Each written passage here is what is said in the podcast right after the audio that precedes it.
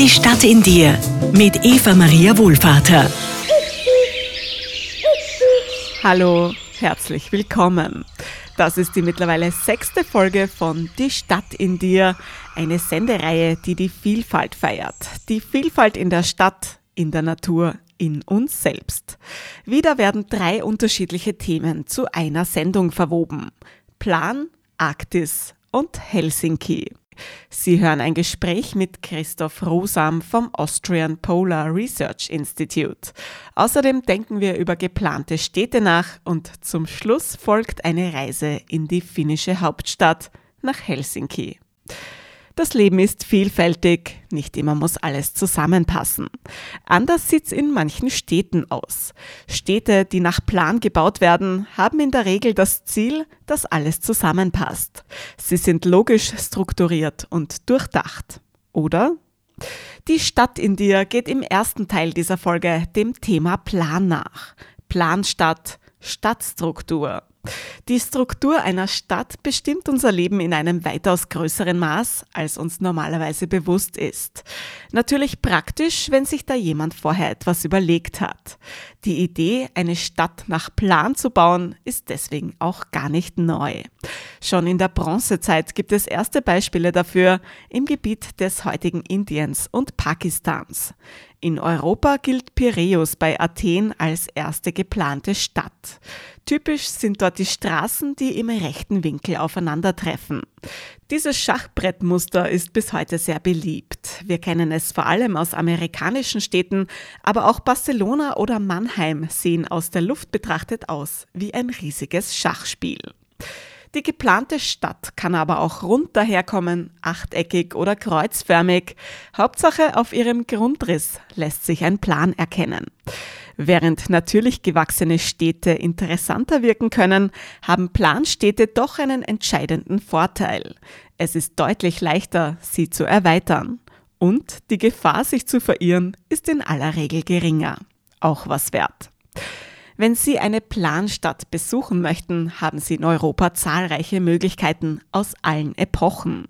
Besuchen Sie zum Beispiel Bayreuth in Deutschland, eine mittelalterliche Planstadt, oder Karlskrona in Schweden, eine im 17. Jahrhundert als Marinebasis angelegte Stadt. Wenn Sie in Krakau sind, schauen Sie in Nova Huta vorbei, einer sozialistischen Arbeitersiedlung im Osten der Stadt. Und wenn Sie in Wien leben, haben Sie sogar eine echte Planstadt vor der Haustüre. Mit der Seestadt Aspern im Osten von Wien entsteht seit 2014 eine geplante Stadt, die versucht, möglichst viele Bedürfnisse zu vereinen und den ungeliebten Begriff der Retortenstadt hinter sich zu lassen. Das Symbol dafür ist in der Seestadt Aspern der namensgebende See. Ein türkisblauer, künstlich angelegter See, der im Mittelpunkt der Siedlung steht. Nicht nur geografisch, sondern für viele Bewohnerinnen und Bewohner auch emotional. Die Stadt in dir. In dieser Sendereihe geht es um das Leben in der Stadt. Diesmal mit der Stadtstruktur im Fokus. Die Struktur einer Stadt selbst ist es, geplant oder ungeplant, die zur Hintergrundfolie des urbanen Lebens wird. Im Hauptteil dieser Sendung wenden wir uns ausnahmsweise von der Stadt ab, zumindest kurzzeitig, und machen uns auf in ganz ferne Weiten, in weiße Weiten. Sie hören ein Gespräch mit Christoph Rusam vom Austrian Polar Research Institute. Wir hören uns gleich wieder bei Die Stadt in dir.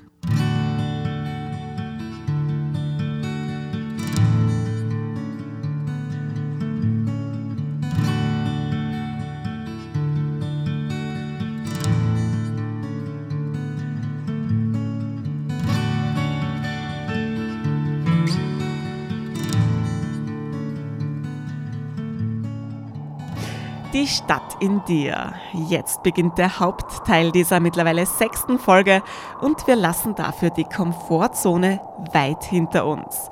Heute begeben wir uns in eisige Sphären, in polare Regionen. Über das Leben zwischen Wien und dem Nordpol spreche ich mit Christoph Rusam. Er ist Media Officer des Austrian Polar Research Institutes und leidenschaftlicher Fotograf arktischer Landschaften. Unter dem Titel Frozen Latitudes, gefrorene Breitengrade, hat er kürzlich ein Buch veröffentlicht, das er ganz dem Zauber des Nordens widmet und dessen wissenschaftlicher Erkundung. Herr Rusam, vielen Dank, dass Sie sich die Zeit genommen haben für die Stadt in dir. Wir kennen uns ja bisher nicht persönlich. Können Sie sich zu Beginn bitte einfach mal kurz vorstellen? Ja, also bin beim Austrian Polar Research Institute seit ungefähr fünf Jahren für den Medienauftritt sozusagen zuständig. Das APRI, Austrian Polar Research Institute, gibt es jetzt genau zehn Jahre. 2013 äh, an der Universität Wien auch gegründet und bis zur Hälfte dieser Zeit hat es halt eine Webseite gegeben, eine gewisse Bespielung, aber es war jetzt nicht sehr berauschend, was wirklich die Forschungsinhalte betrifft. Das war dann mein Ansatz, dass ich gesagt habe, auch wenn ich das alles ehrenamtlich mache, wir brauchen irgendwo einen besseren Kanal, der äh, diese Übersetzungsarbeit macht. Wir haben 60, 70 äh, Personen, die da wissenschaftlich tätig sind, österreichweit, und die machen alle ihre Papers und die versteht natürlich dann in der Regel nur ein Peer, der halt auch in diesem Fachgebiet wirklich tätig ist. Und mein Ansatz war, wir müssen mit sozialen Medien und wir müssen mit unserer Website wirklich den Inhalt versuchen, viel besser zu kommunizieren. Und ja, das äh, denke ich, ist uns zu einem großen Ausmaß schon ganz gut gelungen. Verbesserungspotenzial gibt's immer nachdem das alles eher ein Konsortium-ähnliches Konstrukt ist, machen das viele als Nebentätigkeit und da eben sozusagen dann auch immer den Fokus zu bekommen und Leute zu bekommen, die uns da äh, mit, mit Artikeln versorgen, die wir dann eben übersetzen, sozusagen, ist eben sicher ein Bereich, der eben da eine gewisse Herausforderung darstellt, aber ich glaube, wir tun uns da ganz gut. Mhm. Und zum APRI, wer gehört denn da alle dazu, beziehungsweise welche Institute oder Universitäten sind da ein Teil davon? Ja, das besteht im Wesentlichen aus der Universität Wien, aus der Universität Graz, Innsbruck, aus der BOKU in Wien und dann gibt's noch die alte ZAMP, die heißt ja jetzt Geosphere die da vertreten ist und ein privat geführtes Unternehmen, das nennt sich B.Geos oder B.Geos, sozusagen ein Unternehmer, das Satellitendaten auswertet und durch eine Mitarbeiterin von der damaligen ZAMP gegründet wurde. Die sechs sind Gründungsmitglied. Wir nehmen weiterhin auch welche auf, die da wollen, an der Polarforschungskoordination österreichweit tätig sein und das ist eben auch genau das Hauptziel des Abriss, Polarforschung österreichweit so zu koordinieren, dass es eben den großen Zielen, die natürlich international äh, sozusagen da vorgegeben werden, auch wesentliche Beiträge liefern kann. Und ich würde sagen, wir stehen hier wirklich sehr gut da. Damit ist klar, dass die Polarforschung, die wir da betreiben, obwohl wir im Binnenland sind und sehr weit weg von der Arktis, dass die wirklich einen wesentlichen Beitrag zu gewissen Themen, die die Arktisforschung eben bespielt, äh, leistet. Äh, ja, also wenn Sie es jetzt kurz zusammenfassen, welche Ziele verfolgt denn das APRI ganz genau, ganz konkret? Genau, im Wesentlichen haben wir drei Forschungsschwerpunkte. Das ist die Polarökologie, also alles, was mit Leben und Lebensräumen in der Polargegend zu tun hat. Dann ist es ganz klar natürlich die Kryosphäre, also eben die Sphäre von Eis und Schnee in Kombination mit dem Klima. Die sind ja irgendwo ganz eng miteinander verkoppelt. Und dann ganz wichtig auch soziale und kulturelle Aspekte, also auch die eben sozialen Systeme und kulturellen Systeme, die eben in so polaren Regionen durch die lokale Bevölkerung entsteht. Das können eben wirklich Native sein, die dort eben geboren wurden und eben zu, zu, zu Volksgruppen wie den Inuit gehören oder auch in Sibirien natürlich irgendwelche einheimischen Stämme, können aber auch zum Beispiel Personengruppen sein, die dann dort nur temporär arbeiten, weil sie äh, Minenarbeiter sind, weil sie äh, auf Erdölplattformen tätig sind, prospektieren oder was auch immer. Und das ist ein sehr interessantes Umfeld, das eben nur in dieser Kombination von diesen dreien eigentlich auch dann die Arktis ganzheitlich beschreibt. Und das finde ich ganz toll, dass sich da vor zehn Jahren die, die Gründer eben für diese Schwerpunkte entschieden haben. Und äh, seit wann bestehen denn eigentlich Verbindungen von Wien zur Arktis? Sie haben ja vorher gerade gesagt, Österreich ist ein Binnenland. Auf den ersten Blick ist es ehrlich gesagt mir nicht ganz ersichtlich, warum es dieses starke Interesse an der Arktisforschung in Österreich überhaupt gibt. Ja, da können wir jetzt genau sozusagen auch einen, einen wirklich großen Zeitsprung machen. Das sind eben die berühmten 150 Jahre, die wir heuer äh, auch bedenken dieser sogenannten Peyer-Weibrecht-Expedition, also von 1872 bis 1874. Das sind also jetzt wirklich seit letztem Jahr beginnend genau 150 Jahre. waren drei Jahre lang diese äh, Expeditionsmitglieder aus dem damaligen österreichisch-ungarischen, habsburgischen Monarchiesystem, äh, haben sich da eben zum Nordpol oder eigentlich Nordostpassage auf den Weg gemacht. Und äh, die, die maßgeblichen Träger dieser ganzen Expedition waren natürlich einerseits die, die Mäzenen hinter dieser Arktis-Expedition, die war damals schon nicht wirklich durch den Staat, also durch durch das Kaiserreich finanziert, sondern nur zu einem relativ kleinen Teil vom Kaiser Franz Josef finanziert. Ein ganz großer Teil ist von diesem sehr auch bekannten Mäzen dem Hans Wilczek gekommen, Graf Hans Wilczek, der ja auch sehr bekannt im Raum Wien ist mit äh, zum Beispiel auch der Burg Kreuzenstein, die da nördlich der Donau von ihm renoviert wurde. Also das waren letztendlich genau vor 150 Jahren die Motivationen aus Österreich an diesem polar erforschenden ja, Intentionen, die es dort ja weltweit gegeben hat. Jedes große Land, das was auf sich gehalten hat und natürlich vor allem eine Seenation war, hat versucht, dort die polaren Gegenden zu erforschen. Da hatten wir auch noch Zugang zu Meer. Ne? Das war ihm ganz klar, wir wollen da auch was tun.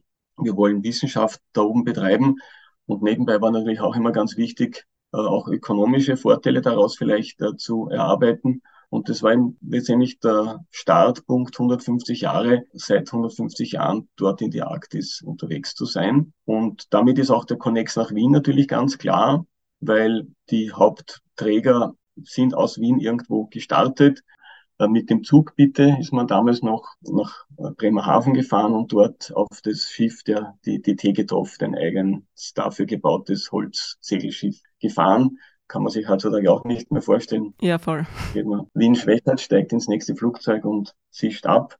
Ja, also damit war ganz klar, die 150 Jahre, die diese Peyer-Weibrecht-Expedition da jetzt feiern, sind der Meilenstein gewesen für die österreichische Polarforschung und vor allem auch, weil eigentlich dann der Karl Weibrecht als, als sehr sozusagen auch visionäre Person gemeint hat, die ganzen Messungen, die wir da jetzt drei Jahre lang im Eis driftend und so weiter nicht wissen, wo wir eigentlich wirklich ankommen gemacht haben, die sind gut und schön, aber eigentlich sind sie halt nur lokale, punktuelle Beobachtungen. Wir müssen verstehen, wenn wir polare Gegenden näher beforschen wollen und verstehen, was sich dort abspielt, wie sich das eigentlich polar umspannend, also Panarktis darstellt. Und der hat dann die Idee gehabt, nachdem sie erfolgreich zurückgekommen sind, 1882, 83 das erste internationale Polarjahr zu gründen oder eben ja die Initiative dazu äh, zu setzen. Er hat es dann was ich weiß, selber nicht mehr erlebt. Aber man sieht eigentlich, dass diese Expedition vor 150 Jahren nicht nur Österreich in die Polarforschung hineinkatapultiert hat, sondern eigentlich internationale Bedeutung hat.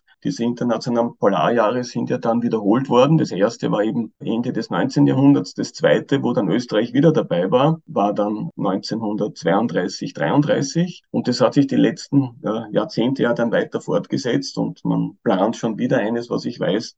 Und die sind natürlich immer größer geworden, immer umfangreicher und immer weltumspannender und dann nicht nur eben auf den Nordpol, also auf die Arktis sich beziehen, sondern auch auf die Antarktis. Also da ist Österreich von dem her, glaube ich, wirklich trotz seiner Binnenlage und auch Kleinheit in vielen Bereichen ganz entscheidend gewesen, weltweit eigentlich was ins Rollen zu bringen. Wieder was gelernt. Österreich und die Arktisforschung, das passt erstaunlich gut zusammen. Mehr über die Bezüge zwischen Wien und dem Nordpol hören Sie im zweiten Teil des Gesprächs mit Christoph Rusam, Fotograf, Arktisexperte und für die Medienarbeit beim APRI zuständig, dem Austrian Polar Research Institute. In Kürze geht's weiter bei Die Stadt in dir.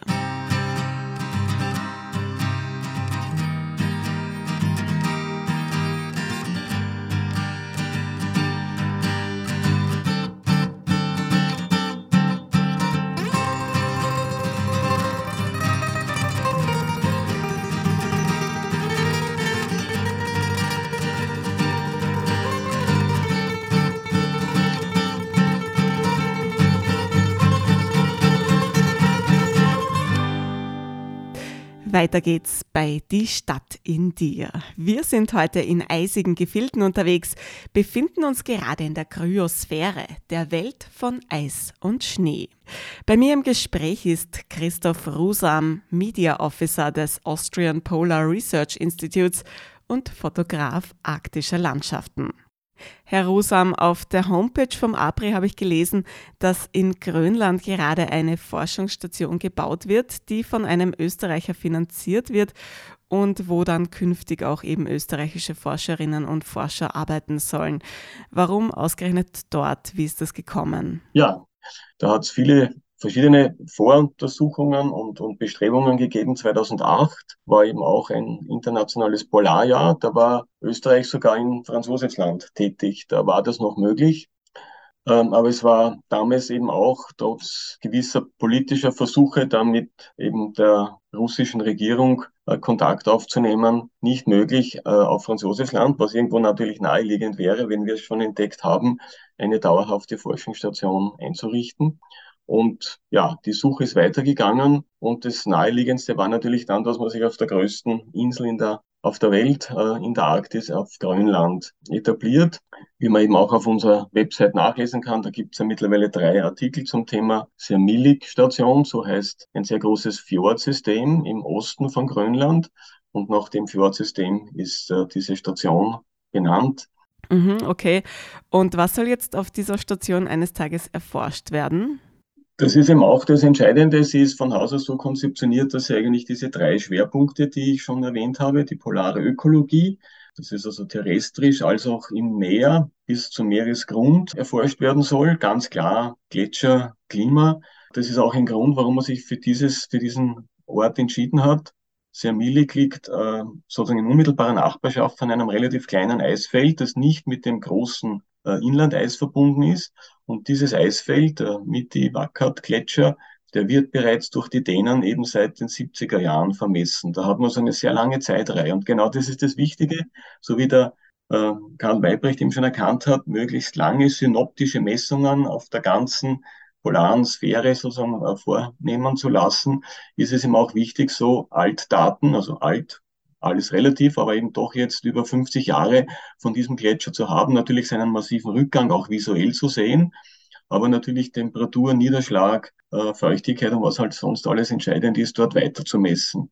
Also damit ist eben auch hier dieser zweite Forschungsschwerpunkt mit der Kryosphäre und dem Klima äh, verankert. Und es ist auch in unmittelbarer, unter Anführungszeichen, Nähe. Das ist in Grönland alles immer relativ, aber es gibt auch Siedlungen nicht allzu weit weg. Also man kann hier auch soziale sozusagen Forschung betreiben. Und es war auch immer ganz wichtig, dass bei der Errichtung der polaren Forschungsstation der neuen, vor allem jetzt eben auch wirklich lokale Bevölkerung mit eingebunden wird. Sprich, da gibt es lokale Unternehmen, teilweise sind die natürlich dänisch geführt, aber die die Arbeiter, die Personen, die dort halt auch vom, vom Elektrotechniker bis hin zum Maurer notwendig sind, sind größtenteils eben auch bewusst aus der lokalen Bevölkerung äh, gekommen.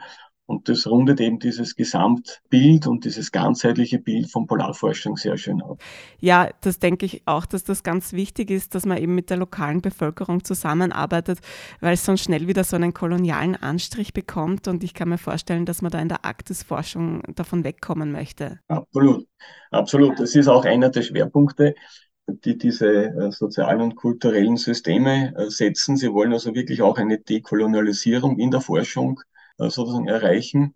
Das ist eben dieses Thema Co-Creation, also gemeinsam etwas äh, kreieren, gemeinsam etwas beforschen. Das ist ein wirklich ganz großer, wichtiger internationaler Schwerpunkt, wo wir eben auch mit der österreichischen Polarforschung wirklich einen Beitrag leisten. Der soll eben auch dadurch äh, zum Ausdruck kommen, dass dort vor Ort die Personen wirklich eingebunden sind dieser Aspekt ist, ist eben entscheidend. Herr Rusam, Sie waren ja schon oft in der Arktis, haben auch wunderschöne Fotos von dort mitgebracht, die man jetzt eben auch in dem Buch Frozen Latitudes anschauen kann.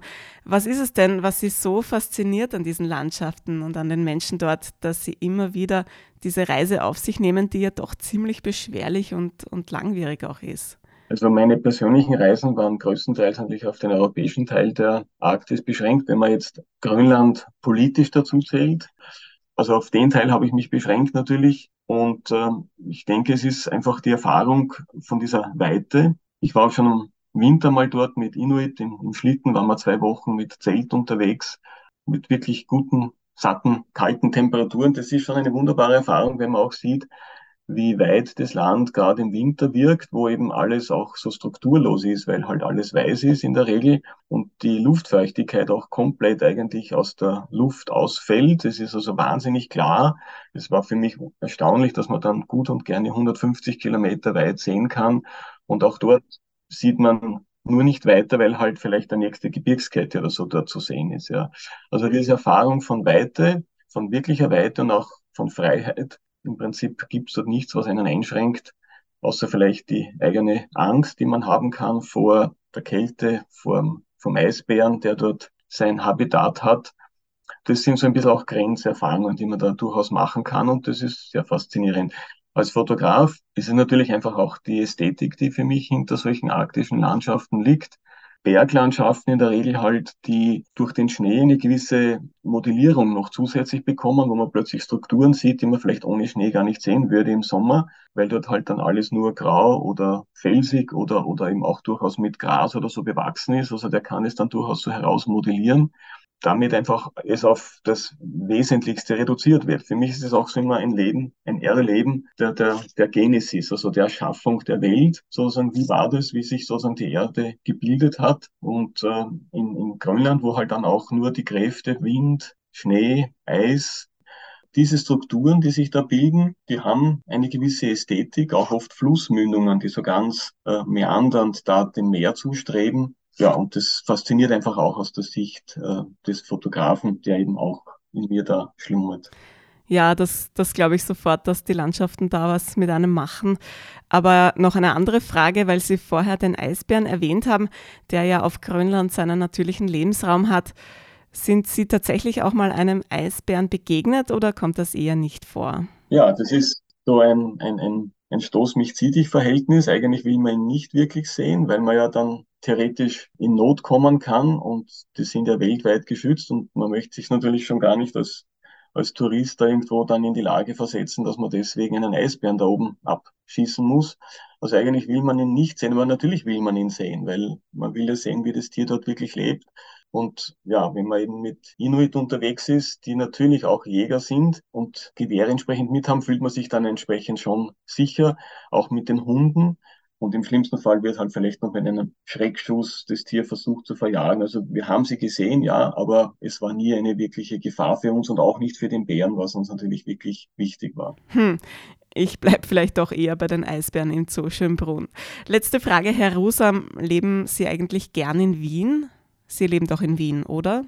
Nein, Wien nicht wirklich. Ich habe dort lange Zeit gelebt. Mittlerweile lebe ich im Wiener Wald. Aber natürlich, die Verbindung zu Wien ist, ist eine ganz enge und äh, vor allem auch die Verbindung der Arktis zu Wien. Es gibt die, die Nordpolstraße am Nordpol im zweiten Bezirk, ja, dem die Expedition erfolgreich zurückgekommen ist. Von Franz Josefsland hat man natürlich versucht, da jetzt auch Namen irgendwo festzulegen. Und wenn eben jemand in Wien lebt und sich eben da auch polarforschend unterwegs äh, sein möchte, dann kann er sich auf solche Namen einmal versuchen zu zu fokussieren und, und halt auf Google Maps oder wo auch immer nach solchen Namen zu suchen, ist ganz interessant. Er kann ins Naturhistorische Museum gehen, er kann ins Heeresgeschichtliche Museum gehen. Ähm, also es gibt da ganz viele Möglichkeiten, auch Polarbildung äh, sich äh, äh, anzueignen. Und vielleicht auch noch ganz interessant, äh, das Naturhistorische Museum plant mit uns, den APRI, ab November dieses Jahres eine neunmonatige Ausstellung zum Thema Arktis.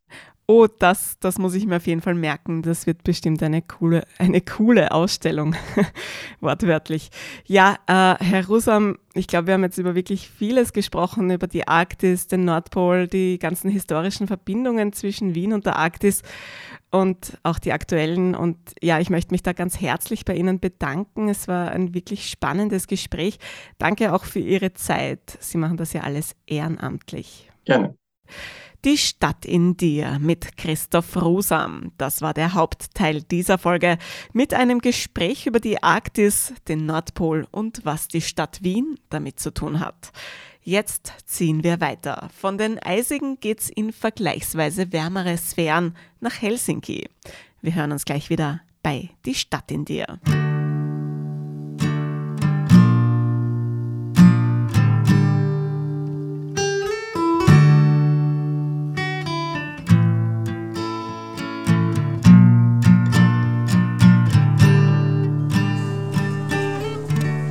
Die Stadt in dir macht heute zum Abschluss dieser sechsten Folge eine Reise nach Helsinki in die nördlichste Hauptstadt der Europäischen Union. Zwar ist Helsinki noch weit entfernt vom Polarkreis, aber nördliche Luft können Sie dort auf jeden Fall schnuppern. Helsinki liegt auf derselben geografischen Breite wie die Südspitze von Grönland. Die Tage sind im Sommer deutlich länger und im Winter deutlich kürzer, als wir es in Mitteleuropa gewohnt sind. Die Arktis ist auch nicht mehr allzu weit entfernt. Vom Hauptbahnhof in Helsinki können Sie mit dem Zug zum Polarkreis und noch weiterfahren. Halten Sie Ausschau nach den Zielen Kolari und Kemijärvi, Städte, die im finnischen Teil von Lappland liegen. Aber bevor Sie eine Expedition in den richtig hohen Norden wagen, sehen Sie sich doch erstmal in Helsinki um. Die offiziell zweisprachige Stadt ihr schwedischer Name lautet Helsingfors, ist schon für sich eine Reise wert. Der strahlend weiße Dom mit seiner türkisen Kuppel, der das Hafengelände überragt, die vorgelagerte historische Festung Suomen Linna im Scherengarten, die orthodoxe Uspensky-Kathedrale, das sind die Sehenswürdigkeiten, für die Helsinki berühmt ist. Außerdem können Sie eine in den Fels gehauene Kirche bestaunen, spannende Skulpturen, modernes Design und wenn Ihnen dabei kalt werden sollte, liegt die nächste Sauna möglicherweise schon um die nächste Ecke. Zeit für eine kurze Kontemplation. Betrachten Sie doch einmal auf dem Stadtplan den Grundriss von Helsinki. Ganz schön viele rechteckig angelegte Straßen finden sich im historischen Zentrum, oder? Tatsächlich ist die Stadt eine Planstadt aus dem frühen 19. Jahrhundert. Im Jahr 1812, als Helsinki zur neuen Hauptstadt des Großfürstentums Finnland bestimmt wurde, war die Stadt unbedeutend mit nur rund 4000 Bewohnerinnen und Bewohnern. Ganz klar, Mehr Repräsentation muss her. Der deutsche Architekt Karl Ludwig Engel hat das Zentrum von Helsinki im klassizistischen Stil erbaut und damit den Grundstein für die weitere Stadtentwicklung gelegt. Seitdem hat sich einiges getan. Helsinki kommt heute längst nicht mehr alleine daher. Die Nachbarstädte Espoo, Kaunianen und Vantaa sind so nahe an die finnische Hauptstadt gerückt, dass sie eine einzige Stadt bilden. Insgesamt lebt hier über eine Million Menschen, mehr als ein Viertel der Gesamtbevölkerung Finnlands. Und Helsinki und Umgebung bilden die nördlichste Millionenagglomeration der Welt. Eine gute Basis also, um den Norden kennenzulernen. Aber wie kommen Sie nach Helsinki? Im Sinne einer nachhaltigen Reisekultur, für die sich die Stadt in dir einsetzt, nehmen Sie sich Zeit, nehmen Sie die Fähre. Von Tallinn, Travemünde und Stockholm verkehren regelmäßig Schiffe in die finnische Hauptstadt. Und zumindest Travemünde und Stockholm sind vergleichsweise einfach mit dem Zug von Wien aus erreichbar. Zugegeben, eine Reise, die etwas länger dauert, aber der Norden ist eben weit von Mitteleuropa entfernt. Damit ist die sechste Folge von Die Stadt in dir auch schon wieder zu Ende. Diesmal mit den Themen Plan, Arktis und Helsinki. Eva Maria Wohlvater sagt Kitos, danke und bis bald bei Die Stadt in dir.